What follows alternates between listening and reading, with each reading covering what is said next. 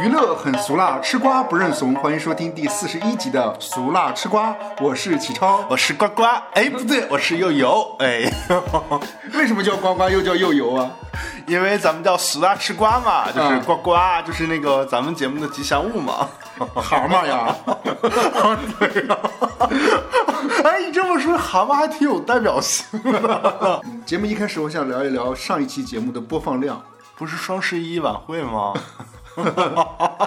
怎么岔开了话题呢？我因为我没看，呃，有有分享一下双十一晚会。然后双十一晚会那天在看那个呃芒果天猫的那个双十一晚会的时候，嗯也没仔细看啊，然后就发现那个最后大家不都议论的比较多的是结尾压轴的是倒数第二压轴的是萧亚轩嘛？嗯然后启超还问我倒数第一是谁啊？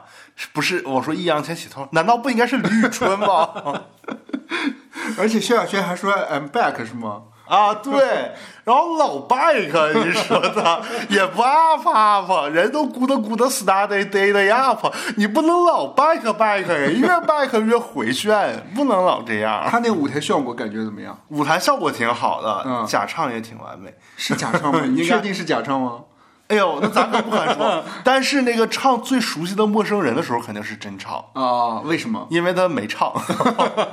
把话筒给观众了。对，哦，OK，呃，整台晚会感觉怎么样？没看，我就看了萧亚轩那段啊。对，还有你给我分享了两个那个阿姨演的那段儿，唱了段怀旧歌曲。就是林志颖和苏有朋那个，对，就小时候看吧，他俩小鱼儿花无缺，一个特别耍宝，然后一个特别冷酷，觉得形象还挺分明的。嗯但是现在他俩站在一起，你就感觉 好像没什么区别，都像那种男的长老了变成阿姨相的感觉。呃，年代呀、杀猪刀啊，是吧？啊，就是出来了。所以聊到了双十一，咱们节目其实也有双十一的福利。什么福利？咱们上一期的节目播放量打折了，以前都是每期八九百，这期打了个五折呢，四百多，现在都没到四百五，这折扣力度，我觉得比现在双十一折扣力度都大。对，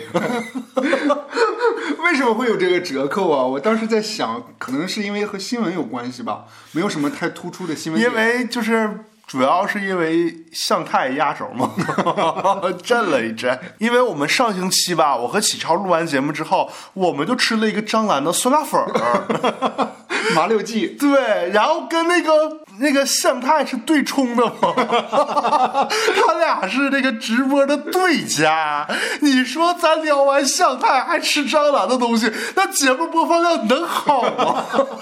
这冲冲就把节目播放量给冲下 冲下去了，就打折了是吧？对，咱应该，我跟你说，有一个有一个方法 能解决这个问题，能解决这个 bug。嗯咱应该花九块九买一个向太直播间的铁盆儿，装着这个酸辣粉吃，互利双赢，咱这播放量就好了。嗯，可以可以，但是酸辣粉也挺贵的哦，多少钱一个？不止九十块九，多少钱一盒啊？十几块钱一盒呢。但我咋看抖音直播十块钱一盒呢？你在哪儿买的呀？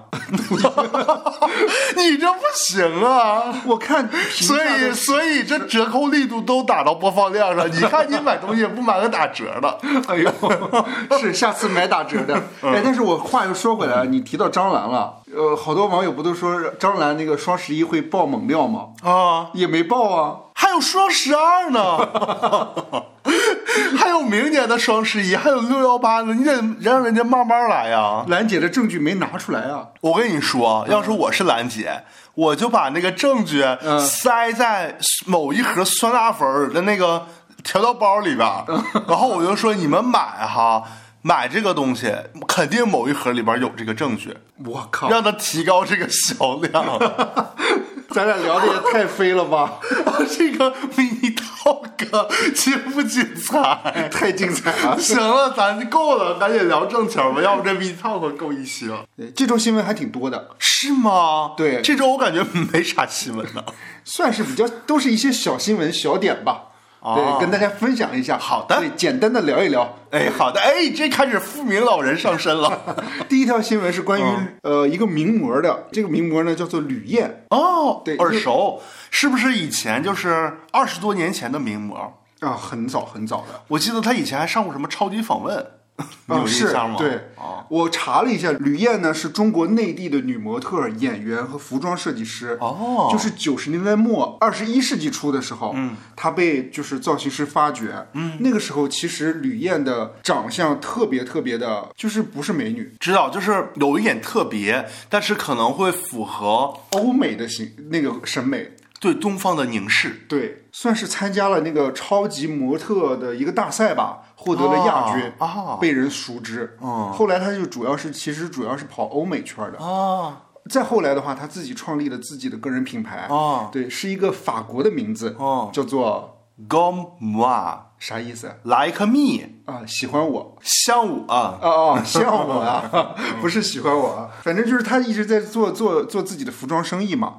对，十月三十一号的时候早上六点多，吕燕发了一条微博，这条微博引发了一些热议。发了什么呢？对，他说别人赶早班机，我赶早班高铁。一大早高铁站竟然没有什么人，惊讶惊讶的两个表情包啊，并发文、问咱们勤劳的优良传统去哪了？不会真的躺平了吧？然后并配上两个图，一个图是自己站在那个高铁站的站台上的自拍照，还有一个就是一张空无一人的商务座的车厢的图片。哦，对，然后问大家，不会真的都躺平了吧？都在那儿抢双十一的 酸辣粉儿了。反正这个事情大家就觉得有点遭到网友的质疑嘛，嗯，对，大家有点像是感觉像是高高在上的感觉一样，因为他做的是商务座，，对，而且那个商务座本身人就很少去买这种咱票，也没坐过商务座，不知道它里边那个那个叫什么载客量啊，行不行？对，反正咱平时都抢二等座，但你也不能这么说，人家可能是一直坐就是普通的经济座位，只不过双十一打折了，他去坐了一个商务座呢。我没有见过双十一火车票还打折的。其实他最近一直在忙的，我看他的微博内容都是在忙他的自己的服装品牌，嗯，对，好像他的服装品牌已经十年了，是前一阵儿不是还在上海吧举办他的那个品牌发布会嘛，嗯，秀场嘛，秀场嘛，嗯然后好多那个资深的名模都去了嘛。还有他的朋友们也都去了什。么胡胡兵那个瞿颖啥的 对，还有什么那个呃任达华的媳妇儿什么琪琪，我觉得他说的这句话不妥的点，就是戳中了大家的一个痛点嘛。对，就是其实大家这两年工作都挺不容易的。嗯，就是类似于李佳琦那种感觉，哪里贵了是吗？哦，啊，对就，怎么早上可能会没有人呢？大家都躺平了吗？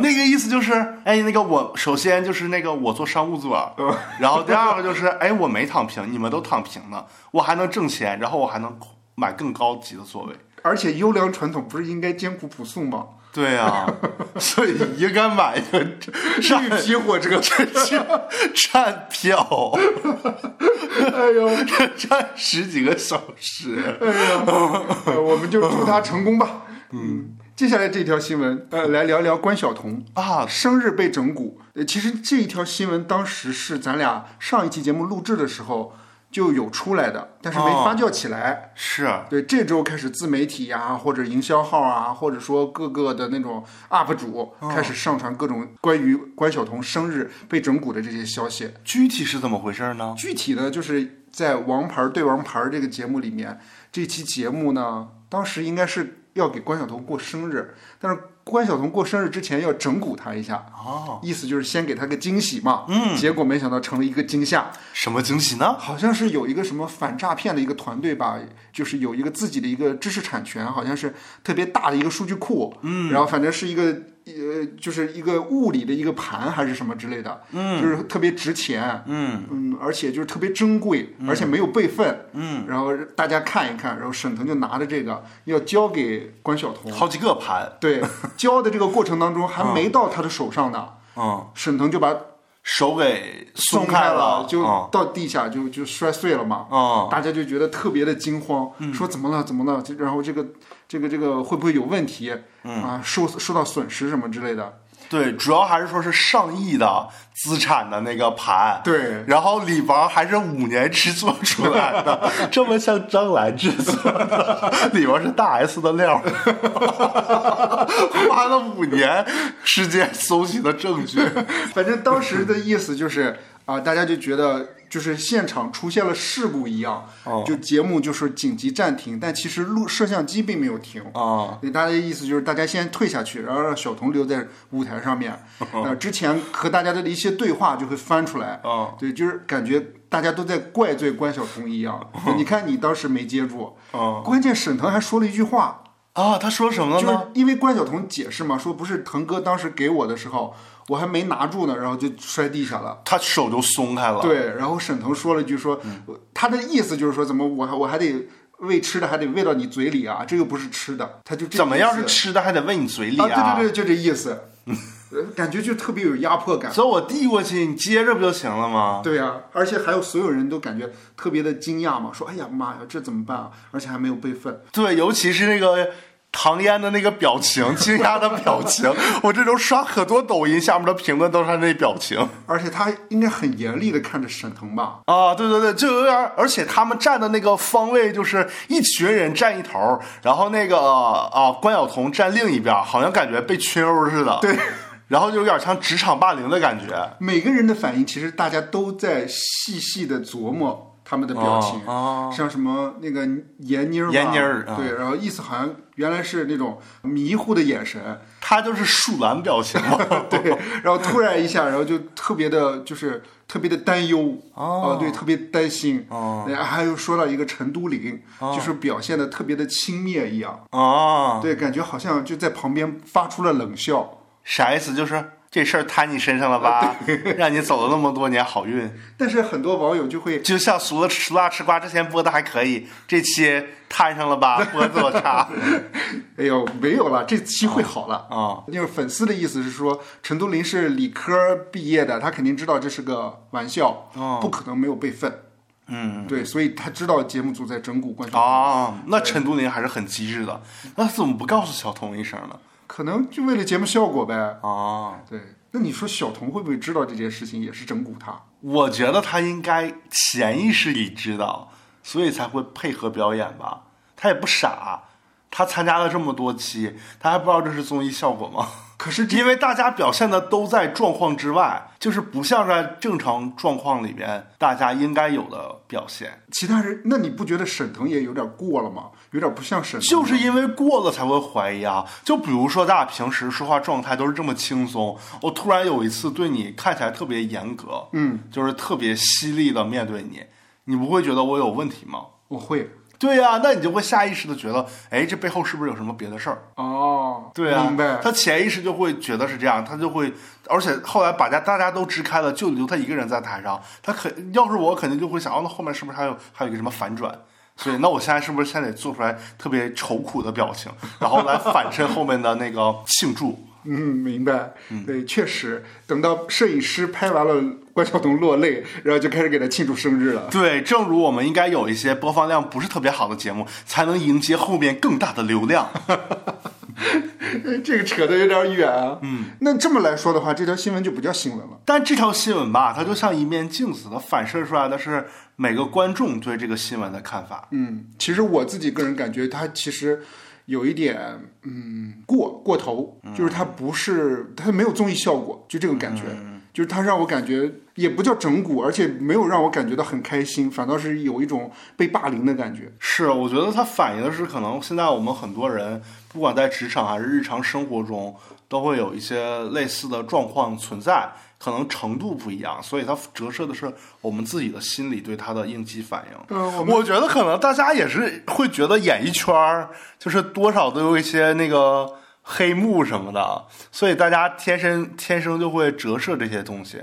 嗯而且其实这个话题跟第一条新闻可以联系在一起。嗯你想想，李佳琦、吕燕儿，还有这个沈腾，嗯，都是从平平无奇的小演员、什么小主播和那个小模特，一点点混上来，成为资本嗯的工具的，资本的资深工具人呢。啊所以他们现在的这个姿态，其实大家也是对他们的这个姿态的一种投射嘛，嗯嗯，明白。就是成为了成为他们自己的特殊身份之后，他们会有什么状态和反应，也是大家对他们的一种投射。延伸一下，就是《王牌对王牌》之前，我跟友友还是经常去看的，尤其是贾玲和沈腾在的时候。现场看呢？不是，是就是看这个综艺。啊，对，原来都咱俩经常会一块儿看这个综艺嘛。是但是今年，今年我好像就完全没感觉了，尤其是上一期节目，贾玲也不在了，嗯笑点可能还在，嗯，但是可能感觉少了点什么一样。是是是，尤其上一期节目就是做的跟那个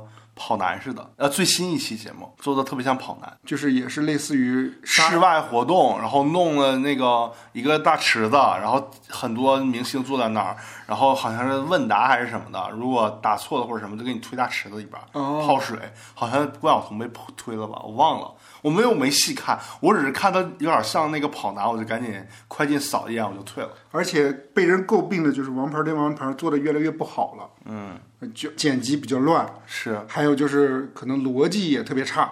是，对，就是本身就是感觉像是硬凑起来的感觉一样，嗯而且节环节和环节之间就特别的没有衔接感。对，而且就是更重要的一点就是很多明星的那种反应也好，或者说对游戏的那种敬畏的那种点也好，都感觉不像是很敬畏这个综艺一样。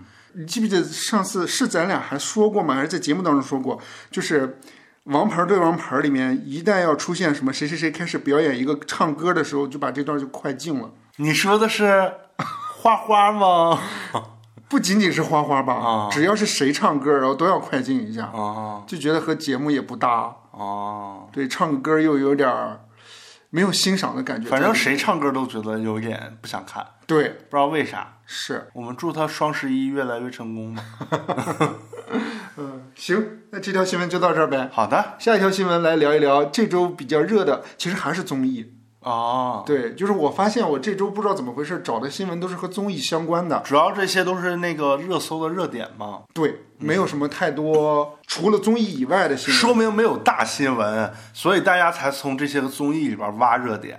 是，呃，最近呢是芒果 TV 出了一档新的真人秀，叫做《爱的休学旅行》。嗯，对这个休学旅行的话，他把自己这个节目定义成家庭关系成长创新真人秀。哦，你听听这个名词儿啊，家庭关系成长系的。对，这节目邀请了四对情侣，哦，对，分别是周一围、朱丹夫妇，然后那个王彦霖吉他的夫妇，然后金莎吉他的男朋友，对。然后奚梦瑶和那个何猷君，对，嗯，四对儿情侣展开一场为期十八天的家庭关系休学之旅。啊，休学之旅，我我当时就想的说，我说这个节目到底是什么意思呀？就是他们他们做这个节目的意义是什么？要做什么？啊，后来听他们的意思就是说，嗯，比如说朱丹和周一围，嗯，他们说想是说在节目里面找回当年恋爱的那种感觉，嗯，对，因为老夫老妻了嘛，嗯，还有就是奚梦瑶和何猷君也好，还有王彦霖和王彦霖夫妇也好，他们的意思是说想在这个节目里面看一下怎么再相处一下，嗯，有一点像再见爱人的那种感觉一样。金莎和她的小男朋友的话，就是想要看一看能不能继续再往下走，进入婚姻。嗯，对，想通过这个节目，我跟你说，这全是节目组写的前期策划案，你说的这些嗯，但起码我知道啊，这个节目是要聊什么了。啊，它有一点像是恋综和再见爱人结合起来一样。是 对，然后通过这次休学，然后为亲密关系助力吧。修满即可毕业，说是啊啊，那肯定能毕业。里面最引人注目的、引起热搜热议的，就是金莎和她的小男朋友，哦，相差了十九岁。哇哦，对，金莎的男朋友是两千年出生的，两千年金莎都出道了吧？快金莎反正是八三年出生的。哦，对，金莎跟大家介绍一下，可能不太清楚啊，有的人可能不认识，就是啊，不认识吗？因为我的朋友有听咱们节目，他说呃节目好像挺有意思，但里面的一些明星他都不认识。哦，对那你介绍一下对，金莎呢其实是二零零二年主演了青春偶像剧《十八岁的天空》，哦，里面应该有宝剑锋吧？啊，好像有对，然后他演了一个校花哦，宝剑锋是演老师吧？啊，对，啊是那保剑锋比他年龄更大吧？保剑锋，嗯，那你看保剑锋保养的就跟那个林志颖和苏有朋保养的程度不太一样，没有那么女性化。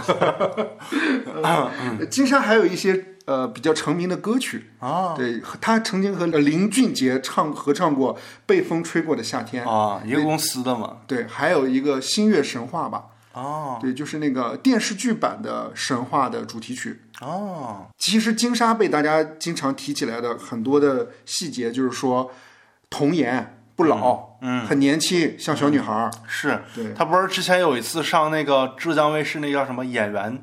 什么就位还是演员的诞生还是什么那节目？嗯不是章子怡是导师吗？嗯，然后他还是章子，哎，不是章子怡，是郝蕾。然后他就跟那个金莎说：“那个金莎呀，你现在都这个岁数了，四十岁了，还演小姑娘，还演少女感的那个，你其实可以，你要做歌手，做自己可以有少女感。你要是做演员的话，这样就是有一点不太合理了。就是说那意思，你别当演员，继续假装那个少女感了。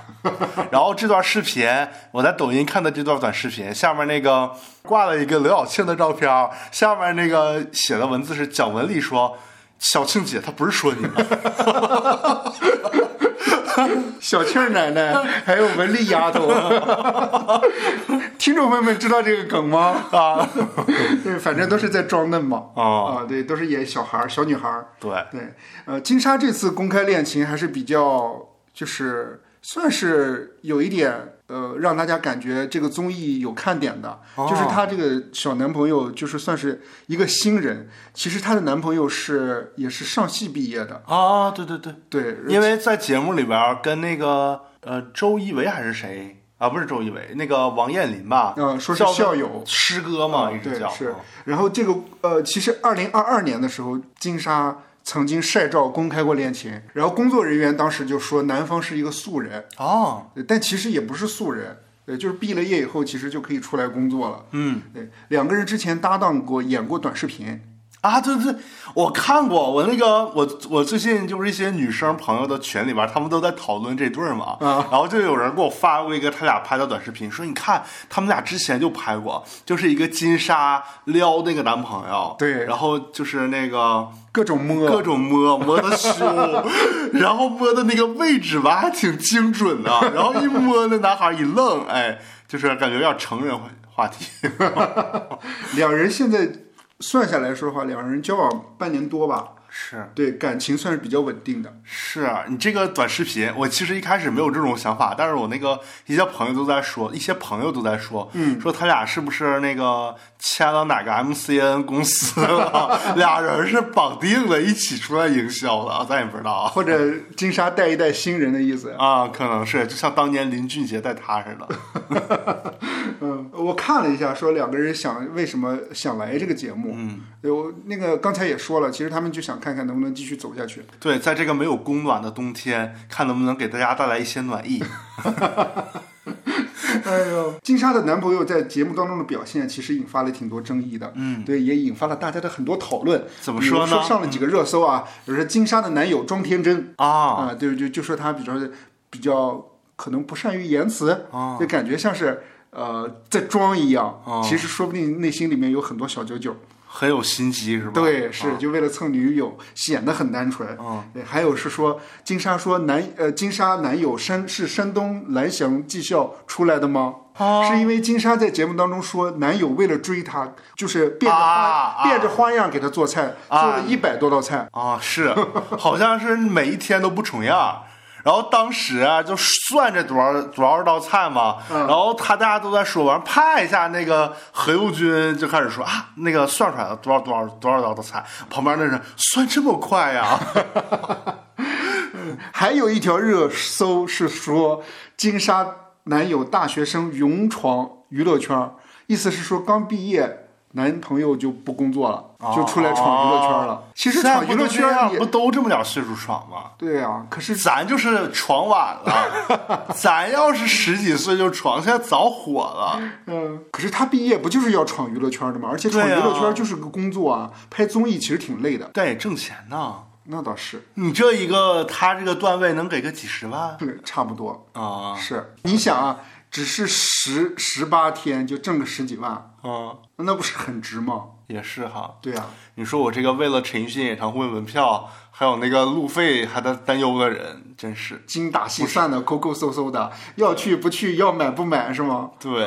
你说我这个人，哎，真是的。是一些公众号的标题我看了啊，大部分是不太看好这段恋情。嗯，那什么金莎为什么不能跟这个男的好？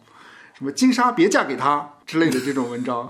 哦，其实我觉得人家在节目上面说的挺清楚的，就是、哦就是我俩就你看节目了是吧？呃，我看节目了啊，就说什么我俩在一起，如果大家祝福的话，我也很开心；如果不祝福的话，我就陪着笑就行了。啊，是对，人家我觉得两个人其实不傻，已经知道可能上节目会引发争议了。而且他俩可能就是为了引发这个争议，来让他们这个矛盾激化、明显化，所以才上这个节目的。或者说也是一块试金石的意思是吗？先试一试，对，如果不能在一起，那也无所谓啊。嗯，对啊，两个人在一起，可能有过一段美好的时光也不错。嗯，对，我觉得这个爱情这个事情，咱们也没办法评。对，就除了爱情不说，就说他这个男友的人设，什么有点傻，有点缺心眼儿似的这种，装装什么装嫩，我觉得也没必要。你说他这刚大学毕业，然后第一次工作就是大型工作，除了跟那个金莎拍短视频之外的大型工作，一下就见到这么多明星，然后还见到了那个。呃，那个澳门赌王的儿子啊，你说要你，你二十岁刚毕业，见到这么多人在节目里边，还在录的，还把你的反应录下来，你紧不紧张？是你肯定也不敢说什么呀，人家都是经验老道。哎，话又说回来，就是我自己个人感觉，就是小男友确实表现的比较生涩，嗯，呃，可能到目前为止，现在看的话，有一点就是有点反常规，就是综艺的跳脱感有点出来的感觉一样，嗯，就是他跟比如说像杨迪的反应啊，或者说其他的，比如说呃何猷君他们明显的做过综艺，杨迪？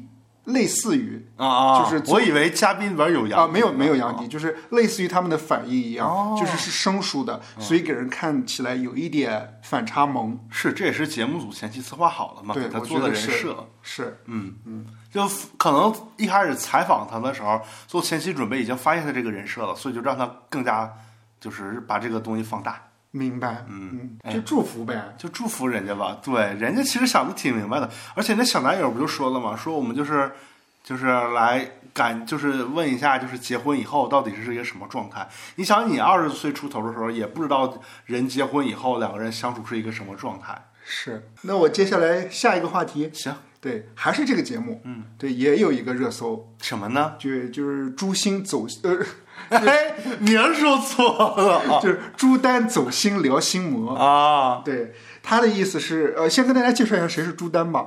朱丹是谁啊？呃，朱丹是一个很著名的节目主持人，哦综艺节目主持人。哦对，他之前主持过，呃，他其实算是浙江卫视一姐，原来。算对他最著名的节目应该是《我爱记记歌词》，对他那个时候就特别红，但是后来就从浙江卫视离职了，嗯，又跳到了湖南卫视，嗯，对，结果在湖南卫视也没有做了很久，嗯，对就后来还当演员了。是，嗯，对，就认识了周一围，嗯，对，周一围也是一个演员，两个人就认识结婚了。对，周一围的节目里还说他不适合演戏，你看了是吧？哦，我看了，啊，朱丹还有一个成就，二零零九年的时候曾经入围过第二届华鼎奖综艺节目最佳表现女主持人提名，那他得奖了吗？没有，得奖的是董卿。董卿，居然得过华鼎奖。对，看来这个奖项的含金量真是还真的是不错。对，这期节目里面，这个呃新的综艺里面啊释放了一些片段，啊其中就聊到说朱丹嗯。有一点没记住金莎小男朋友的名字，啊，对，当时她可能就一直在碎碎念说男朋友的名字叫什么，嗯，对，周一伟就无意的吧，开玩笑的就说说别人会原谅你叫错的，就啊，很无心、很安慰的一句话，结果瞬间就让朱丹心里面崩塌了。嗯。他就说道歉，他就跟周一伟说说周一伟你要道歉，嗯。说有些话别人能说你不能，嗯。就结果他就哭了。嗯，对，他就说我没想到我的职业生涯是因为叫错名字结束，这件事情已经成为了我的心魔。所以他职业生涯结束了吗？他，但是他呃，他没结束啊他不，直播带货呢吗？还但是他也主持节目啊，现在主持的是类似于那种观察真人秀啊什么的。啊，对啊，那没结束啊可能像那种比如说晚会类型的，可能就不再邀请他了。啊，但是他确实很少出来了。现在最走红的不是李思思吗？好的，二零一九年的时候，那个时候好像是他出错的原点。嗯呃啊，不是出错的原点，不是二零一九年，是他去到湖南卫视的时候，他不是说电话号码的时候，嗯肌肉记忆直接说的是浙江卫视的电话号码。啊对，那是一次说错。啊，二零一九年的时候，他搞混了古力娜扎和迪丽热巴，好像还叫了迪丽热巴。反正是叫错了。人家迪丽热巴可是全世界什么商业五百强人士，不是时尚什么叫什么时尚商业什么玩意儿 B O F Business of Fashion 那个五百强，哦。对他把他还把陈立农叫错了，叫成赵立农。哦，对他把周笔畅叫成了丑，笔畅，对，一连叫错好几次，因为好像那个时候正好是年底，丑丑笔畅，因为那个时候正好是年底，有很多场的晚会都请他了。那不错呀。所以他在节目里面就说，包括我在大舞台上，我觉得我一要开始说人名了，我就觉得所有人的眼睛、所有人的耳朵全部都立起来了，他就会觉得大家说啊，朱丹会不会叫错？大家都不会看你主持了，已经这个变成了一个魔，魔到我不想去面对这个了。对，所以朱丹来这个节目的意思，他的意思是说，因为之前有很多人，因为他他和周一伟的婚姻也有很多争议，嗯。他在节目当中的一些表现，觉得周一伟在 PUA 他，他很卑微，嗯，对，因为之前有说过嘛，就说周一伟每次跟他吵架，周一伟就说：“我可是给你台阶呢，你这个台阶又不下，你就没地没机会下了。对，你不下，后面还有子怡等着呢。”反正就他的意思是说，想在节目里面给大家澄清一下，啊嗯，展示一下我们夫妻关系到底是什么样的。啊，但是这次他说到这个心魔的这个东西，我还挺有感触的。怎么说呢？就是职场人的感触，嗯，就是心魔，确实是有一点，就怕这个东西反复做错，反复做错，就真的会担心就会错，嗯，它有点像那个墨菲定律一样，嗯，你感觉可能啊，接下来要做的这个项目会不会出现什么 bug，嗯，你就看吧，这个 bug 有可能就真的会出现，嗯，我觉得这个还挺让我感觉很焦虑吧，嗯。对，就这种感觉是我自己的焦虑来源，我觉得可能也是朱丹的那种焦虑来源一样。嗯，其实还有一个人也是有心魔的，这个节目里面。周一围啊，就是那个奚梦瑶，他的心魔是？他的心魔应该就是那一年在上海举办那个维密秀吧，他不是当众摔倒了吗？啊啊，那他整个的那个模特生涯，好像后面就再也没走过了，那也算心魔啊，而且那个魔还挺大的，嗯，我觉得比那个朱丹的这个还要再厉害一点吧，嗯，我觉得那个挺严重的。不能拿人和人之间做比较。啊，那倒也是，嗯，你这么说，如果朱丹听了这个节目的话，会导致他的心魔。可是我是理解朱丹的，你是通过理解你来理解朱丹。嗯，我觉得是，我觉得我可能也有心魔吧，我觉得心魔是这样的，心魔是你不是跨越不了它，嗯，而是它变成了你心里边的一个印记，嗯，然后呢，你通过去说它，来疏解自己的情绪，嗯就像朱丹这次在节目里，当时我看他就是跟周一围说说自己就是那个主持说错名字这段的时候，我就在想，那旁边不都摄像头吗？不都拍起来吗？所以他当时说的时候肯定有意识，他不只是对周一围说，他是给所有的人在说，他知道这段话会被所有人看到，嗯他是在跟所有的人说，来宣泄自己的这个情绪、这个压抑或者是这个心结、这个感觉，嗯，是这个意思啊。明白，嗯，所以有的时候，比如说我做梦会梦到什么东西，以前的一个什么东西，或者是什么，我并不是因为这个东西我每天都去想，可能一年我都不再想一到两次，可能都不再记起来这件事儿了。嗯但是，一有什么事儿会梦到它，说明它只是一个象征的符号，它只是象征了你心里面的某一个点。当你在现实中，呃，经历了一些事儿，触发了这种情绪的时候，那个点就会出现。明白，嗯，我觉得最好的一点就是之前在说李玟的抑郁症的时候已经说过了，你就去接纳它，它就是你的一部分。他痛苦的时候，你就就去享受了，因为没有人能理解你，你也不用跟任何人说这件事儿，明白。就去享受它给你带来的痛苦，因为痛苦就是你自己的一部分。但是，除非你跟别人说完了之后，别人会你会觉得很爽，但是你要考虑的是，你跟别人说完了之后，会不会给别人带来负面情绪？这个负面情绪会引起别人对你的某些态度的转变。因为朱丹说的这个吧，大家会在对他有好感。我我反正是同情他的，对啊，所以我而且理解他。所以他这是下意识的行为，而并所以说这种下意识的行为呢，我觉得大家就平常心看吧，过一周这个事儿就没人提了。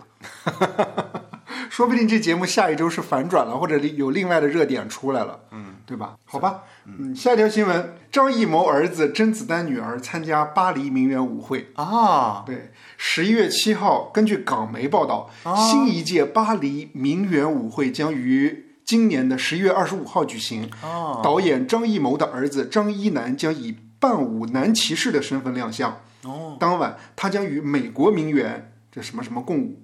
张一楠，我也我不会念这个名字。路易斯啊，什对么玩意儿共舞啊？张一楠今年刚从美国南加州大学的导演专业毕业。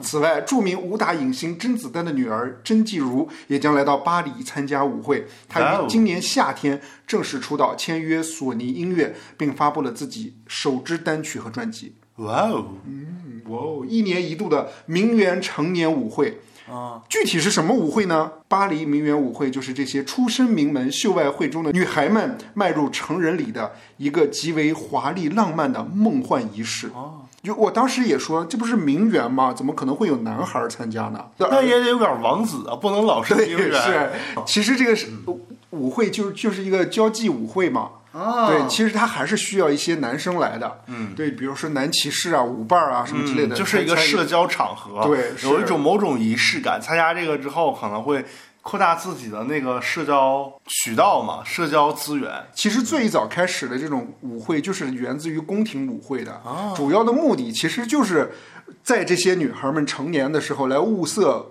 未来的夫婿的。哦，对，但是后来这个舞会慢慢慢慢不就没落了吗？后来大家之后再启动这个舞会的时候，那个观念和行为或者说他的那个主打的方向就不一样了。现在可能就是一个。呃，名媛可能就是交际，还有再加上有一个点慈善的影影子在里面，嗯，对，就更更升华了，嗯，对，就这种感觉一样。明白。它其实是有一个邀请制的，嗯，对。之前比较热议的是说它的限它的名额有限制，每年只有二十五个女生，哦，而且是说要求比较严苛，曾经拒绝过特朗普的女儿，还有希尔顿的大小姐。哦，对，因为这个的话，然后大家就觉得啊，能被邀请的话，真的是无上光荣啊，哦，是吧？我们印象当中，谁参加过这个名媛舞会？有有有印象的。你写的是姚安娜。不是，我这儿是写的姚安娜，但是我啊是意思是说，你不看我这个写的话，你知道还有谁参加过？我知道以前好像是不是那个谁，啊、邱淑贞的女儿参加过这对，个是舞会是，啊。对，刚才说的任正非的千金姚安娜，啊，对，还有就是美籍华裔建筑设计师贝聿铭的孙女，霍英东的外孙女，啊对，还有赌王的女儿何超欣，哦，就是和那个那个谁来着？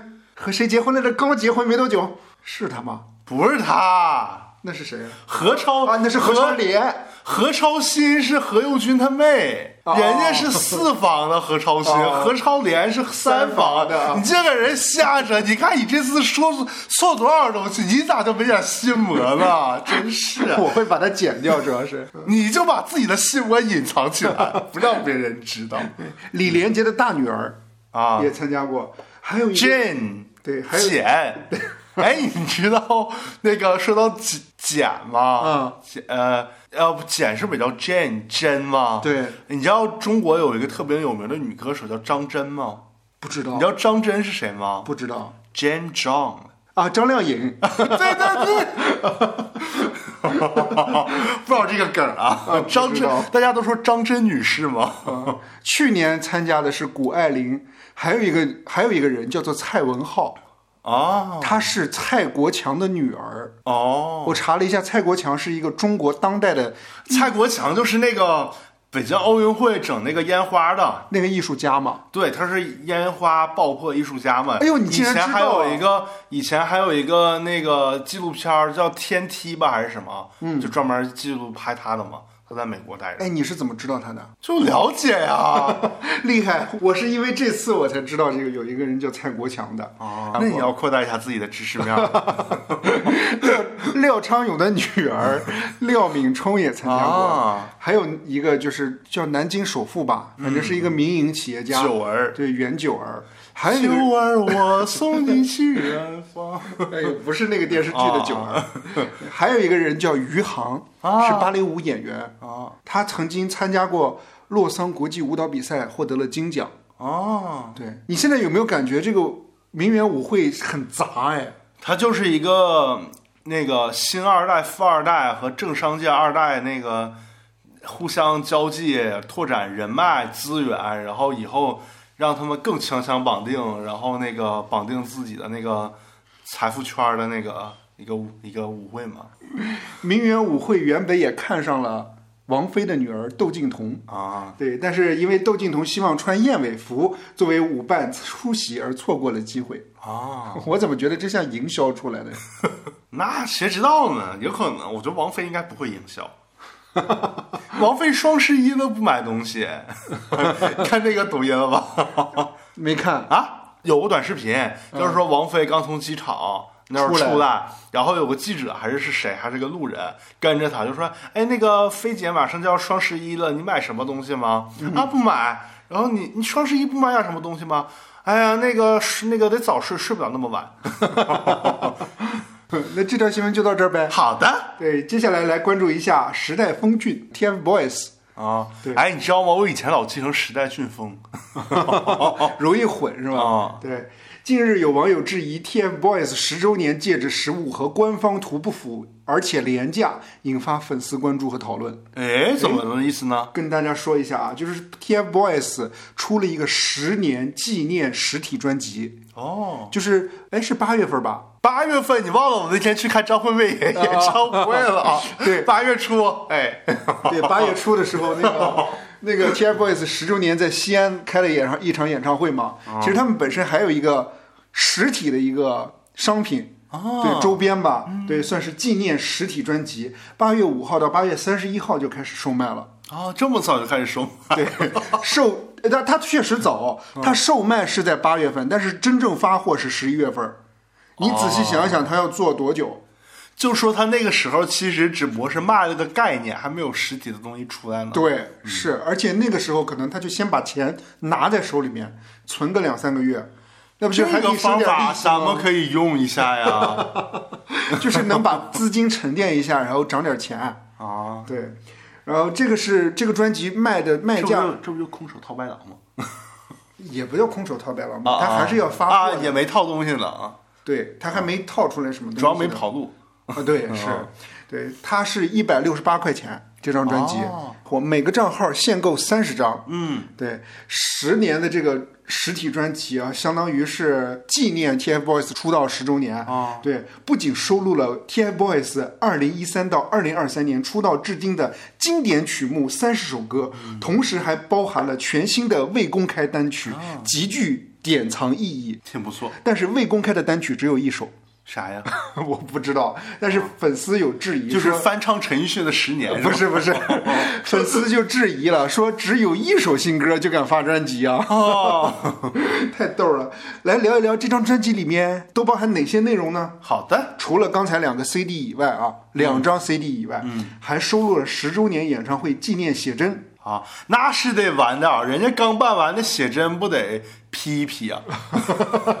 还有一个独家小卡，哦应该类似于那种那种很小的那种卡片一样，明信片、那种啊感觉一样。就类似那个张兰女士放在酸辣粉里边调料包里边那个小秘密那个卡片 我觉得跟那还不太一样吧。啊！你收到过那卡片？现在启超掌握那个秘密啊，大 S 可以过来跟启超交涉。我还不知道，类似于那种，我觉得有点像那种吃当当年小当家一样那种一百零八将每个键然后一张小卡，啊，小浣熊，对 干脆面。是，嗯，而还有歌词日历怎么，怎么你说完这么 low 呢？感觉是 但是你不觉得这种小卡就跟当年咱们流行那个《还珠格格》一样吗？是。那个时候是流行贴画，哎，《还珠格格》里边你最喜欢谁呀、当然是小燕子跟五阿哥了那小燕小燕子谁演的？，Vicky，还 啊，五阿哥就是那个有点娘的那个是吗？就跟就是你提到了越来越姨的那一个，啊 还有那个谁，那个时候还流行那个我我反正我就记得我那个本上经常贴的那个古天乐和张柏芝，啊！对，那个也有贴画，嗯，好老啊，咱俩，我还有《新白娘子传奇》的那个，那你更老，那你更老。还有小龙人的贴纸，我以前那个时候有这种印刷水平吗？哈尔滨有。大城市厉害。除了独家小卡以外，还有歌词日历哦，还有 TFBOYS 十周年回忆胶片哦，对，呃，还有一个就是这次引争议的叫做专属纪念声纹戒指。哦，对，这个声纹呢，声波是一个声波，它的意思是三个人合说 TFBOYS 录制的一个声音波纹，他把它放在那个戒指上面。啥意思？是按动这个戒指的开关可以出来他们仨的声音不是？，就是一个声波，把这把这把它弄成一个图像印到上面，它并不会。那这个不是随便整吗？对，根本就不用他们仨，谁知道是不是他们仨的 但是它会它会印到那个戒指上面。啊？行吧，对，啊是，反正就是极具纪念意义的一张专辑吧。嗯确实是是很廉价的纪念意义。争议的点就在这个纪念声纹的这个戒指上。嗯原始的宣传图是一个那个粗细一致的一个戒指环，嗯就比较简洁。戒指环上面有那个声波。嗯，对。实际收到的呢，是十一月份出了嘛，开始收到了。实际收到货之后，是一个旋转的一个四叶草，就是一头是四叶草，另外尾部是有一个声波。然后是旋转上来的，有粉丝就把这个图就晒出来了，找到了有一个同款的，类似于就是跟这个四叶草的戒指同款的淘宝商家，哦只卖两块五到三块五，啊，而且还有粉丝找到了某一个商家，就问说：“你这个戒指是在你这儿做的吗？”他说：“是在我这儿做的，而且很便宜，非常的廉价。啊所以就引发了争议，妈呀，两块五！卖一百六十八呢。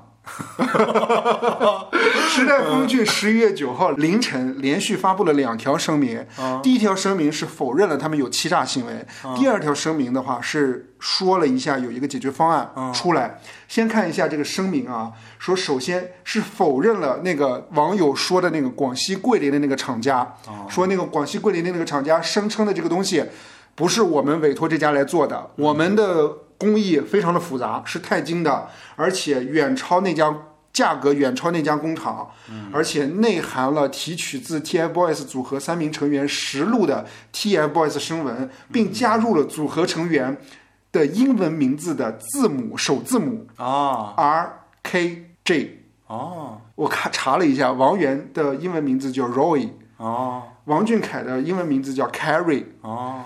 易烊千玺的英文名字叫 Jackson。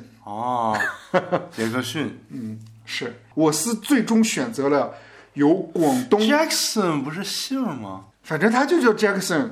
啊那你说 Carrie 还叫女性名字呢，对吧？对，反正就选择了广东东莞的一个厂商设计的，啊，对，绝不存在欺诈行为。是真的没有一点欺诈。对，解决办法呢，他也给出了，说无论如何和预览图不一样，你如果觉得不满意的话，可以你选择退货，你要保证商品的完整性，你不可能你寄回来之后 CD 都没了吧？啊。对你退货，我我给你承承担运费，就是时代峰峻承担运费，然后给你退钱，哦这 OK 对吧？第二个就是不退货，那我给你一点补偿，什么补偿呢？额外赠送了专辑十年演唱会用户专享纪录片 DVD 一张，哦。对，同时还包含了 TFBOYS 十年之约限定的卡包，各种小卡吧，反正就是。啊，小同时小浣熊卡对，同时还额外赠送了一枚 TFBOYS 十年纪念实体专辑预览图同设计款式的那个戒指。又又给你赠了一个三三块五的，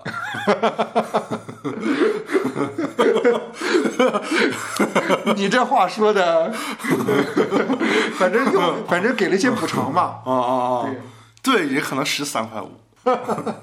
对，呃，我看到报道里面就是说，时代峰峻这个公司其实一直在 TFBOYS 上面压榨一些商业价值。嗯，对，就是各种能赚钱的就赚钱。是人家都单飞了，不是也不算算不算单飞，我也不知道，反正就自己都干自己的事儿了，也不太合体。那不趁着合体赶紧捞一波是吧？之前你记不记得咱俩还调侃过 TFBOYS 的那个演唱会？啊？对，还说过说，呃，他应该模仿梅西一样，把那个舞台拆下来，一块一块啊，草坪，对。啊，对，这不就是整了个四叶草吗？就是你记不记得咱们曾经还说过，是就是他开演唱会之前就有一些周边就在卖，嗯，在自己创了一个品牌叫做 VOBA，啊，哎，这个 V O B A 让我想起了 B O F，呃，就是 VOBA 之前卖的是纪念 T 恤衫嘛，啊对，就很贵，衣服也很贵，对，联名推出的周边包括标价五百二十三元的运动鞋。还有售价四百九十九元的立体书，价值三百二十九元的纪念邮票等等，啊还有多款联名的 T 恤、衬衫、裤子，价格都超过三百九，啊其中有两款甚至高达五百九十八，啊！挺贵的。而且还出了各种什么香薰、抱枕、卡套、笔记本儿，就是其实这个商业范围其实挺广了。是商品的范围品类还挺多的，都可以直播带货了。对，是 欢迎来到 TI Boys 直播间，是吗？对对，哎，这条还没说完呢。嗯，其实我觉得他们最可以，你刚才说的那个品牌联名嘛，我刚才就想，其实他们可以和饮品联名啊，什么喜茶呀、瑞幸啊，还有什么奈雪呀、茶百道啊之类的。你知道咋联名吗？嗯你就做一个那个 TFBOYS 联名联名款的那个喝的杯子杯子，杯子就是上面，比如说那个。Carrie 啊，或者是 Jackson 啊，或者是什么 Roy 啊，他们在那个底下就是一个大头像，然后嘴上叼个吸管在那儿喝，然后那个吸管就是长长的，那个到那个杯口那儿，然后那个你那个买的时候，就是一些朋友在歌迷朋友在买的时候，那吸管也连到那儿，然后直接吸到歌迷嘴里，一起喝，多好！反正创意好不好？反正是个创意了。嗯，对，是个来钱儿的快路子。对呀、十五块钱一杯，对，看看哪一位成本两毛。我看了一下报道，就是这个报道不知，就是我不知道真假。嗯，就是他的意思是说，就是 TFBOYS 这个实体专辑，十年的这个实体专辑，九分钟售卖了三十万张，哇，他好厉害呀！折合下来每张一百六十八块钱，那不就是五千多万了吗？五千多万，这些五千多万，三三百万张啊，三三十十万万张，三十万张，一张的成本是两块五，那个戒指的成本是两块五，还有其他的呢，五毛八毛。而且这还只是九分钟之内卖出去的，对吧？它售卖时间有一个月呢。那售卖时间是挺长的，让让歌迷都不知道长啥样儿，对就想买，哎呀，可有神秘感了。反正就是咱应该也做点这种刮刮的产品，刮刮乐。我不觉得太逗了这期。哎，我有个问题，陈奕迅出了周边你会买吗？反正他新专辑我没买，我就听听就得了，我觉得没必要。我已经花了十二块钱买了一个电子版的，就没有必要了。但是我会把他以前的专辑。哦，嗯，明白。那如果比如说陈奕迅出一个帽子呀、衣服呀、围巾啊什么，哎，我买过一个陈奕迅这次演唱会的那个 T 恤，在拼多多买的二十五，可质量可好了呢。那不是官方的呀。不是纯棉的，我跟你说，质量真挺好。平时都可以穿。我这次去洛阳旅游的时候，睡觉都穿的这件，哎，那我可以说可，舒服了。那我可以说 TFBOYS 的粉丝的消费力还是非常好的。嗯，是比我强。嗯，是。嗯但是我那个朋友这次去日本玩，我会让他帮我带两张那个啊、追名林檎的和他的乐队东京事变的专辑。哦，有的话啊。好的，那我们就然后结果去了音像店，他们音像店只有这一张，然后还是个样品，然后亲自把那个样品拆下来重新整理卖给我的，多少钱？呃，一百六十多。哦，还可以。嗯，啊这张专辑也一百六十多呢。东京事变能跟 TFBOYS 比吗？人家还有里里面还有个戒指呢。我那里边还有还有那个那个卡片呢？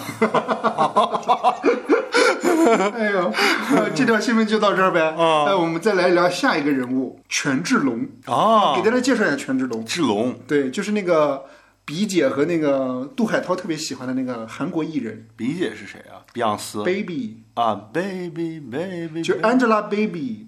啊，Angelababy 对，呃，上上期咱们也聊聊过权志龙，当时警方就传唤他，当时就已经怀疑他有吸毒了嘛。哦对，然后这次的话，权志龙十月六号以吸毒嫌疑人的身份去那个吸毒嫌疑人对、啊去警署接受调查，嗯，检查结果显示阴性，啊，就感觉是没事儿了嘛。嗯，这个引发争议的事情是他从警察局出来的时候，有大批的媒体在门口等候。哦，对他当时穿了一个比较宽松的西服，嗯，就把自己感觉显得特别的，也不高大吧，但是就是，尤其是他在采访的时候，他的表情啊那块儿，就是引发了很多争议。怎么的呢？就是我让友友看一下那个，我看了，我看了，就是有点嘚瑟的感觉。对，就感觉特别招摇吧，啊反正你看我就是没事儿，还是怎么着之类的你。找啊找，我摇啊摇，路边的野是草，飘摇好吗？路边的四叶草。当记者问你是否承认吸毒罪名时，他自信地回答说：“不存在毒品犯罪，我来这里就是为了揭示这一点。”当被问到你什么时候染发或者漂白头发时，他说：“我从来没有这样做过。”当被问到是否有什么话想对粉丝说时，权志龙说：“别太担心，调查清楚之后我就会回来。嗯，back 又一个 back 的对”但是这两天这个消息又反转了。啊？怎么说呢？对，警方怀疑其试图毁灭证据。嗯，说考虑到通常快检试剂只能检测出五到十天内是否吸毒，警方还试图采集其毛发进行更精密的鉴定。嗯，但是当时权志龙除头发之外的，除头发之外剔除掉了大部分体发。嗯，对此，权志龙主张说他平日也会脱毛。哦，并非在此次调查进行，但是警方的意思是说，你还是有这种销毁证据的嫌疑。嗯，我在想说，他剃毛，他全身都剃吗？哎，那个双十一有那种就是剃毛一粘的那种，就是无痛剃毛的那个贴纸吗你是说透明胶啊？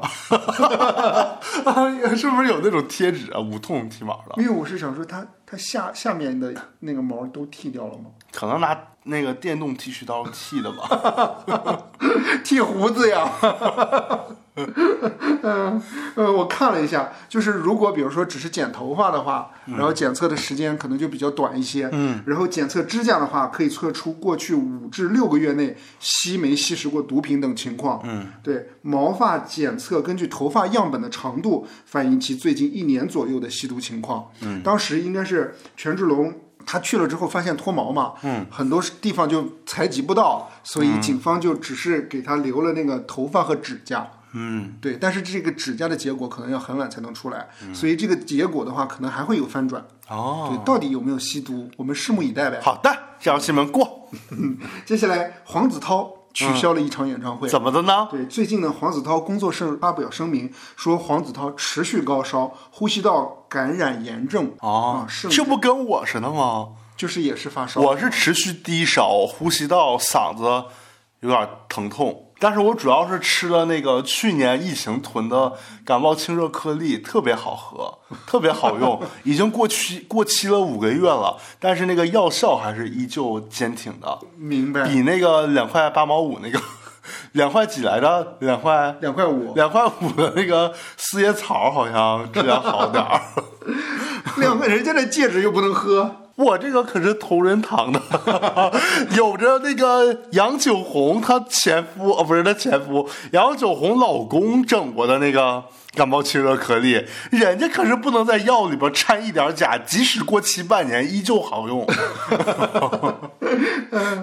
话说回来，他原本在广州要开两场，因为他病了嘛，所以只开一场。啊对，就是取消了一场。啊，对，他的名字呢，他这个演唱会的名字叫“二零二三 Is Back” 巡回演唱会，又 back 是黄子韬以时间为主题的全新回归舞台。啊，经历了四年的学习、尝试与进阶，正值而立之年的他 is back。It's back。对，嗯，他还说了，说没有人会把我们变得越来越好，时间也只是陪衬，支撑我们变得越来越好的是我们自己不断进阶的才华、修养和品行。哦，他会努力实现和海浪们的每一个约定，所以这次的演唱会也将是黄子韬为海浪们的应援。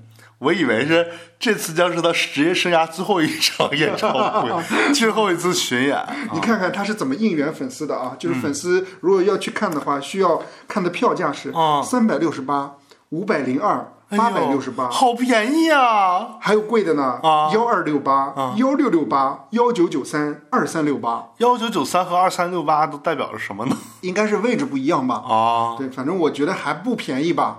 就可能是一，他是一九九三年出生的，会活到两千三百六十八年，嗯，这和你可能可能和年份没啥关系。有啥关系吗？我我我不太清楚它的含义是啥啊。但是你看人家那个大张伟的演唱会都是什么五二幺啊，那个幺三幺四，人家对对对这票价定了。是我看了一下，目前现在的话，便宜的前三档三六八、五零二、八六八都是缺货登记了，嗯，其他的贵的都还有票，啊，对，都没卖完。挺好。但是就是因为没有卖完呢，还引发了一些小风波。怎么的呢？对，由于黄子韬的演唱会门票滞销，卖不完，因此黄子韬公司的主播以直播卖货的方式售票。打折是吗？对，我看他这是叫七爷的直播间，啊那个七爷应该是签了黄子韬的公司。啊，这不是他以前卖线衣那个吗？是不是办那个女士的线衣？对，就是他秋就是秋衣是还打折甩卖，啊对，导致一些粉丝表达了不满，啊就说你你你打折买，那和我之前原价买的，那你得赠点啥呀？反正就是有一点像，就是本来我就是支持你，我就原价买你的，结果没想到赠赠你现在两件女女性线儿衣。反正就是 这个女性线儿衣让我想起来以前那个啊，朗朗代言 老沙丝袜。那怎么了？然后还是比较平民化的嘛，啊，是。对，嗯，而且我现在有一个疑问，就是黄子韬为什么会卖不出去票啊？而且他现在只卖一场了，而且是在广州啊，而且还不是什么成都、重庆这种二线城市。我其实觉得演唱会是一个挺能体现一个歌手真实流量的。你看陈奕迅这都秒没，周杰伦这都秒没，啊五月天秒没，人家上海开开十一场是吧？对林俊杰也秒没，你秒没张学友也秒没，你再反看一些流量，你再反看一些老歌手，大张伟都秒没呢。对，所以就是其实演唱会的那个卖票的销售程度，其实是挺能反映一个人的真实的流量的。啊明白，那就说明就归国四子里面黄子韬慢慢的不行了呗。我觉得他直播带货有点抵消掉他那个流量的那个风采黄子韬最近这段时间的形象和作品也确实不是特别亮眼。啊对，三月份播了一个剧叫做《春日暖阳》，啊！这跟吴刚演的那个吧？对哎呦，该剧讲述了红极一时的流量明星松阳，在老戏骨丁可芒的带领下，克服浮躁和名利的诱惑，经历坎坷，最终成为一名专业的文艺工作者的故事。这个故事好啊，就是他的人生写照啊。豆瓣评分是五点八。嗯，说明这个演技还真的是可以再提高。嗯十月份刚开播的一个电视剧，嗯，呃，好像是演完了，叫做《甜蜜的你》。哦对该剧讲述了绿川集团总裁沈密和宠物医生甜甜彼此扶持、共同成长的故事。又是一个霸总和一个那个宠物甜妹的扶持故事它有点像是把宠物，就是热爱宠物融入到甜宠剧里面了。啊，对，就这种感觉。挺好的。对，三号开播的，十月三号开播的，现在豆瓣暂无评分一个月都没评分那说明他以后也够呛有评分儿。因为以前做甜宠剧的经验，播了四五年都没有评分儿啊，那就是没人看呗。评分儿都在观众的心中。哎呦，呃，太逗了。我们再来看一看另一位归国四子是谁呢？张艺兴。星星。对，嗯，呃，近日呢，张艺兴演唱会中伴舞出现了一个热搜，怎么的呢？对就是那个伴舞穿的背带裤，啊，对，灰裤子，黑色的毛衣吧，啊对，然后吊带裤，Jenny 很美。对，这个造型引起了争议，有网友指出该造型与蔡徐坤的出圈穿搭相似度很高。哇，对，更有人指责其是在玩梗蔡徐坤。致敬啊！有人说是致敬嘛？啊，十一月十一号晚上，张艺兴的伴舞发文回应造型，称表示自己的选择从来没想过那么多，更反问背带裤咋成专利了？Funky 一点儿都不行。嗯，我觉得我看那个视频片段，真的就像一模一样，是吧？我我我不相信周围的工作人员看完之后不会说这一点。啊，呃，这首歌唱的时候是张艺兴的一首。算是新歌吧，八月份发的一首新歌，叫做《宝可梦派对》，宠物小精灵。对，他在那个舞台上表演的这首歌，这首歌里面同时唱的时候，还会有皮卡丘和可达鸭在上面。哦，挺可爱的。然后还有伴舞嘛，伴舞就穿的蔡徐坤的那身衣服。哦。对，然后一群人拉着手围着那个宝可梦。跳舞转圈儿，嗯，对，算是挺活泼的一首歌吧。宝可梦里边你最喜欢什么呀？皮卡丘吧。我喜欢不良蛙，因为它长得特别奇怪。我跟你说，你说双十一买了最坑的一个东西吗？嗯，我曾经因为喜欢不良蛙，我在那个某宝上买过一个日本的代购的不良蛙的那个小玩具。嗯，其实就就手掌心这么大，嗯里边塞的就是东西也比较劣质，九十九。九十九块钱啊！我的妈呀！哎，你还挺喜欢买这种小玩意儿的，我发现。啊啊啊！我最近那个还买了一个绿色的哆啦 A 梦。哆啦 A 梦不是蓝色的吗？呃，绿色的多可爱啊！不一样是吗？嗯，对。其实蔡徐坤跟张艺兴是有交集的。哦。对，因为蔡徐坤就是因为偶像练习生才出名的嘛，出道的嘛。当时的 P.D 制作人就是张艺兴，哦，相当于他是他的师哥。哇哦！蔡徐坤也曾经在他的演唱会上致敬过某个名人，谁呀？张艺兴啊？杰克逊啊？啊，千玺。对啊，千玺是千玺就叫杰克逊。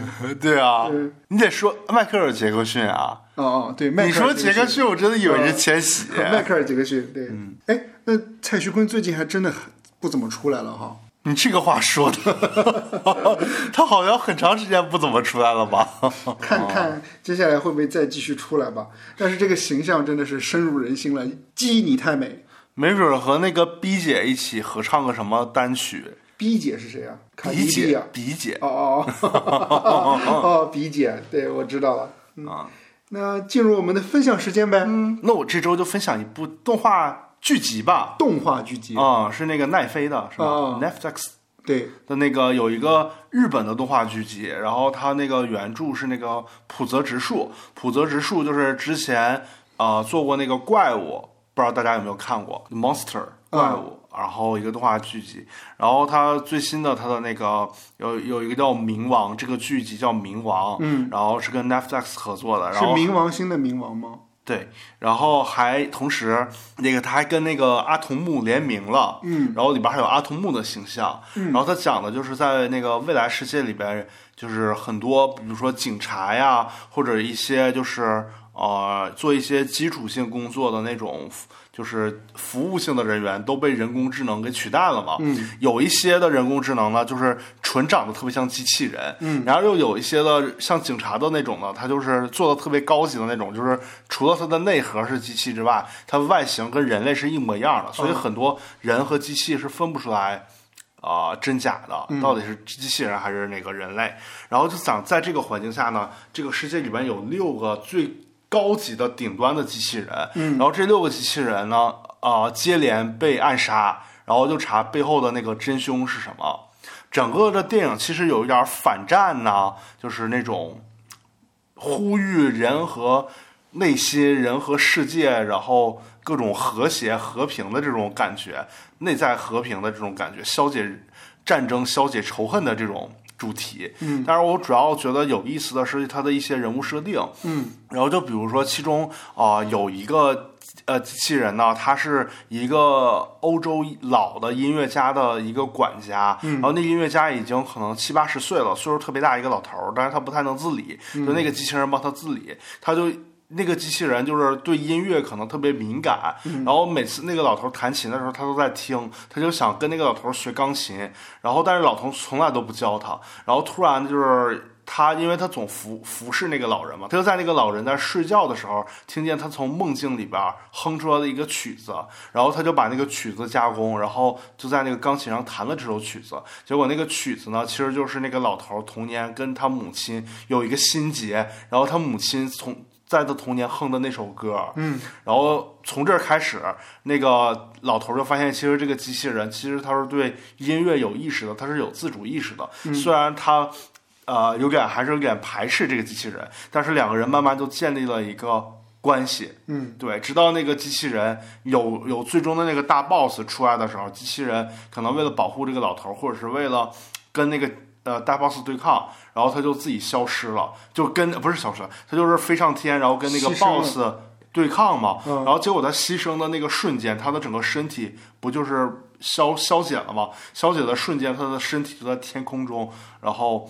呃变成自动音符了，对，自动的变哼出了那首老头儿的那个曲子，嗯，然后那个老头儿就听这个曲子就在那儿流泪。替他牺牲的那个机器人是顶尖不是的那个不机器人是啊，对一是，吧？顶顶尖的六个之一，嗯不是替他牺牲，应该就是那个 boss 想要害这个，想要干干掉这个机器人。哦，对明白。对对对，就是其实我们看这个，呃我在看这个剧集的时候就在想，嗯就是其实这个里面的机器人它有人的意识，其实我们作为人类，我们生活在这个地球这个空间里边，我们是不是其实也是别人的那个机器人，机器人，就是别人也会有一个上帝视角在观看我们，因为我们每天就是在固定的上学、学学校，然后工作，然后周末，然后去商场，然后干嘛干嘛干嘛的，每天的生活都是这么循环往复的，是不是？我们是也是被别人操控的机器人？嗯因为有的时候，